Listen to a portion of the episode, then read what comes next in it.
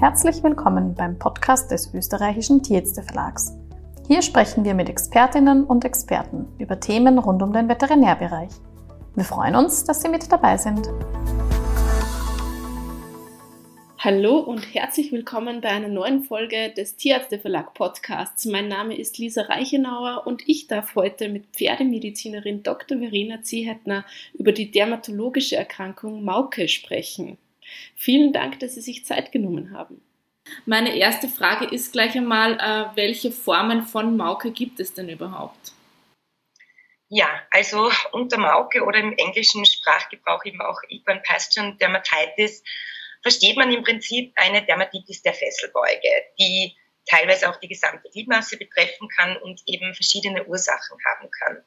Wichtig ist, dass man den Begriff Mauke jetzt nicht als eigentliche Erkrankung oder Diagnose per se sieht, sondern eben als Symptomenkomplex beziehungsweise Reaktion auf ein auslösendes Agens. Das ist relativ häufig eine bakterielle Infektion, aber es gibt aber eben auch andere Ursachen und gemeinsam hat, haben alle, dass das Erscheinungsbild eben mit dieser Dermatitis in der Fesselbeuge einhergeht. Oft liest man eben von drei Formen, die man unterscheiden kann, die sich eben im klinischen Bild unterscheiden lassen. Und zwar ist da die häufigste Form die milde Form oder sogenannte milde Form. Da zeigt sich eben Alopezie, Rötungen, Schuppen- und Hustenbildung, auch Juckreiz und Schmerzhaftigkeit können auftreten. Dann wäre die zweite Form die exudative Form. Auch hier haben wir Rötungen, Erosionen, Alopezie und zusätzlich eben auch ein serös bis ähm, purulent gustige Dermatitis im Bereich der Fesseln. Und früher war dann landläufig auch dritte Form der Mauke als chronisch proliferative Form oder schwerste Verlaufsform bekannt, die eben bei Kaltblütern auftritt und die man so unter dem Namen Warzenmauke ähm, kennt oder gehört hat. Mhm. Da ist es so, dass man mittlerweile dieses Krankheitsbild umbenannt hat in ähm, chronisch progressives Lymphedem. Und das tritt eben bei Kaltblutrassen, zum Beispiel beim belgischen Kaltblut, bei Clydesdales und Shire Horses auf und da kommt es eben zu einer Störung des Lymphabflusses und zunehmend zu einer Bildung von Granulationsgewebe, eben mit so einer äh, nodulären Hyperkeratose, das dann diese warzenartigen Veränderungen ähm, macht. Mhm. Zusätzlich kann es da eben dann noch zu einer sekundären Infektion kommen. Und eben für diese Form gibt es leider noch, noch keine Therapiemöglichkeit bis dato. Mhm. Und dann kann man die Mauke natürlich auch noch in ihre Ursachen einteilen. Und da zählen natürlich vorrangig einmal Infektionen mit verschiedenen bakteriellen Erregern, zum Beispiel Staphylokokken, aber auch Pilzinfektionen, Mildenbefall mit Coreoptis milden zum Beispiel, was eben vor allem auch wieder bei Pferden mit längerem Kötenbehang auftritt. Aber auch Photodermatiden oder immunmedierte Erkrankungen äh, kann man grob in diesen Mauke-Komplex ähm, einordnen. Also man sieht schon, wir haben verschiedene Ursachen und auch verschiedene Ausprägungsformen. Und ebenso ist natürlich auch die Therapie teilweise nicht ganz so einfach. Häufige Auslöser sind auch äh, bakterielle Infektionen beziehungsweise auch parasitäre Erreger. Wie häufig kommt, kommt denn das vor, dass ähm, Parasiten die Auslöser sind für Mauke? Also wie häufig jetzt im Detail kann ich jetzt nicht genau sagen, aber wir finden sie schon immer wieder. Also auch da eben vor allem Milben bei Kaltblütern, beziehungsweise bei Pferden mit, mit stärkerem Kötenbehang. Ähm, das heißt, auch da macht natürlich eine genaue Diagnostik und Entnahme von, von Biodaten beziehungsweise von Hautgeschabseln Sinn, um diese nachzuweisen. Mhm. Okay. Wie hat sich denn das Krankheitsbild der Mauke generell seit seiner Entdeckung verändert? Kann man da irgendwie eine Veränderung feststellen? Ja, also prinzipiell ist das Krankheitsbild der Mauke schon sehr lange bekannt. Also da gibt es schon Berichte oder Aufzeichnungen, sage ich mal, von, von über 100 Jahren, mhm. ähm, wo man diese Veränderungen in der, in der Fesselbeuge erkannt und gesehen hat. Ich denke jetzt nicht, dass sich die Ausprägung per se verändert hat über die Zeit, aber möglicherweise natürlich das Bewusstsein der, der Tierhalter oder der Besitzer, dass man das Problem ernst nimmt, dass man sieht, dass es doch mit, mit Folgen einhergeht, dass Pferde teilweise nicht mehr nutzbar bereit sind, weil die Veränderungen so massiv sind. Und was sich sicherlich auch geändert hat, ist eben, dass man Mauke jetzt nicht immer nur als bakterielle Infektion sieht, sondern eben auch andere Ursachen hier erkannt oder äh, erkennen kann. Und was sich sicherlich in den letzten Jahren geändert hat, ist eben diese Abgrenzung der Erkrankung chronisch progressives Lymphödem bei den Kaltblutrassen von dieser klassisch bakteriellen Mauke, da da eben doch viel geforscht wurde in der letzten Zeit. Mhm. Gehen wir vielleicht nochmal auf das ähm, Lymphödem ein. Warum macht es denn hier einen Heilungsprozess so schwierig zu finden? Also es ist aktuell eben noch nicht ganz gesichert, wo das primäre Problem herkommt. Also es ist eben einerseits, dass wir eine Veränderung in den, im Lymphgewebe haben. Das heißt, es kommt zu einem verminderten Lymphabfluss, somit eben zu einem Lymphstau in der distalen Gliedmaße. Mhm. Das wiederum bedingt eben, dass es auch für, äh, für Bakterien oder für pathogene Keime leicht ist, sich auszubreiten. Es wird sicher hier eben eine genetische Komponente eine Rolle spielen, beziehungsweise das ist eben auch schon zum Teil nachgewiesen bei gewissen Rassen, geht auch die Zucht schon dahin, dass man diese Pferde, die daran erkrankt sind, eben versucht, von der Zucht auszuschließen bei manchen Rassen an sich gibt Therapieversuche, nenne ich es jetzt mal, ich würde es jetzt noch nicht wirklich als Therapieoptionen nennen, wo man hier eben auch einerseits lokal behandelt, aber andererseits dann wirklich auch mit ähm, immunsupprimierenden Medikamenten. Langfristige Erfolge gab es meines Wissens bis jetzt noch nicht. Im besten Fall kann man das Voranschreiten etwas hinauszögern oder verlangsamen. Gibt es denn auch andere neue Erkenntnisse oder Studien, ähm, jetzt mal auch in Bezug auf Mikrobiom und ähm, diverse Auslöser? Mhm. Ja, also in den letzten Jahren gab es schon einige neue Erkenntnisse. Einerseits eben bezüglich der Prädisposition. Also da hat man zum Beispiel festgestellt, dass unpigmentierte bzw. weiße Gliedmaßen eben deutlich häufiger betroffen sind als pigmentierte.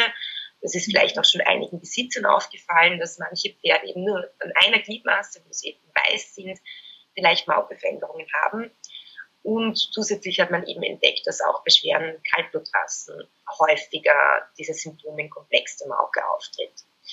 Dann hat man eben auch in Studien gezeigt, dass Staphylokokken einen oder in Zusammenhang mit Mauke stehen könnten. Also da hat man in einer Studie bei 80 Prozent der betroffenen Pferde Staphylokokken nachweisen können und eben auch Vaskulitiden, insbesondere leukozytoplastische Vaskulitis mit einer sekundären bakteriellen Infektion, scheint da im Zusammenhang mit Mauke zu stehen oder zumindest eine Rolle zu spielen. Mhm. Was man vielleicht auch schon kannte oder wusste, ist eben, dass auch Feuchtigkeit eben dazu führt, dass es zu einer Ausbreitung opportunistischer pathogener Keime kommen kann. Also auch das wird als Triggering-Faktor gesehen. Und ja, bezüglich des Mikrobioms ist es so, dass prinzipiell sollte ja die normale Hautflora eine Barriere für pathogene Keime bilden. Das heißt, wir haben hier im Prinzip so die Art Abwehr vor vorderster Front. Und da gab es jetzt zwei relativ neu erschienene Studien, die sich eben der Hautflora bzw. dem Mikrobiom gewidmet haben. Und da hat man einerseits eben gesehen, dass bei Mauke erkrankten Beinen einerseits eine verminderte Diversität der Bakterienflora ähm, gefunden wurde, aber auch eine veränderte Zusammensetzung im Vergleich zu den gesunden Beinen. Und da eben, wie schon erwähnt, hat man vorrangig eben eine Zunahme der ähm, Staphylokokken entdeckt und eine Verminderung wieder von anderen Bakterien. Das heißt, Staphylokokken könnten hier möglicherweise doch einen großen Einfluss haben. Die scheinen hier eben Überhand genommen zu haben. Und ja, zusätzlich hat man auch festgestellt, dass eben die Bakterienvielfalt bei Pferden, die schwerere Veränderungen im Bereich der Fesseln gezeigt haben, äh, zusätzlich noch eine verminderte Bakterienvielfalt hatten. Und was auch sehr spannend ist noch, dass bei Pferden, die vorbehandelt wurden, eben schon vom Besitzer, also vor der Studie, eben mit antibiotischen Therapien, ähm, auch da ähm, hat man gesehen, dass eben die Bakterienvielfalt deutlich verändert war, was natürlich die Frage einer möglichen Antibiotikaresistenz aufwirft. Aber natürlich muss man im Hinterkopf behalten, dass natürlich hier noch viel Forschungsbedarf besteht ähm, und aber vor allem eben was den Antibiotika-Einsatz betrifft, sollte man hier schon nachdenken und Antibiotika wirklich nur gezielt einsetzen. Mhm. Jetzt haben Sie schon kurz angesprochen, ähm, dass viele Besitzer auch schon äh, vorweg, bevor sie überhaupt ähm, einen Tierarzt, einen Tierärztin konsultieren, ähm, mit der Behandlung anfangen, da ja der Handel auch viele diverse, sage ich mal, Hausmittelchen zur Verfügung stellt und Naturkosmetika. Wie stehen Sie denn dazu? Also prinzipiell spricht natürlich nichts dagegen, wenn der Tierhalter bei milden Veränderungen in der Fessel einmal versucht, selbst zu therapieren. Solange es nicht zu einer Verschlechterung kommt, kann man natürlich einmal ähm, mit diversen Mitteln versuchen, hier eine Verbesserung erzielen.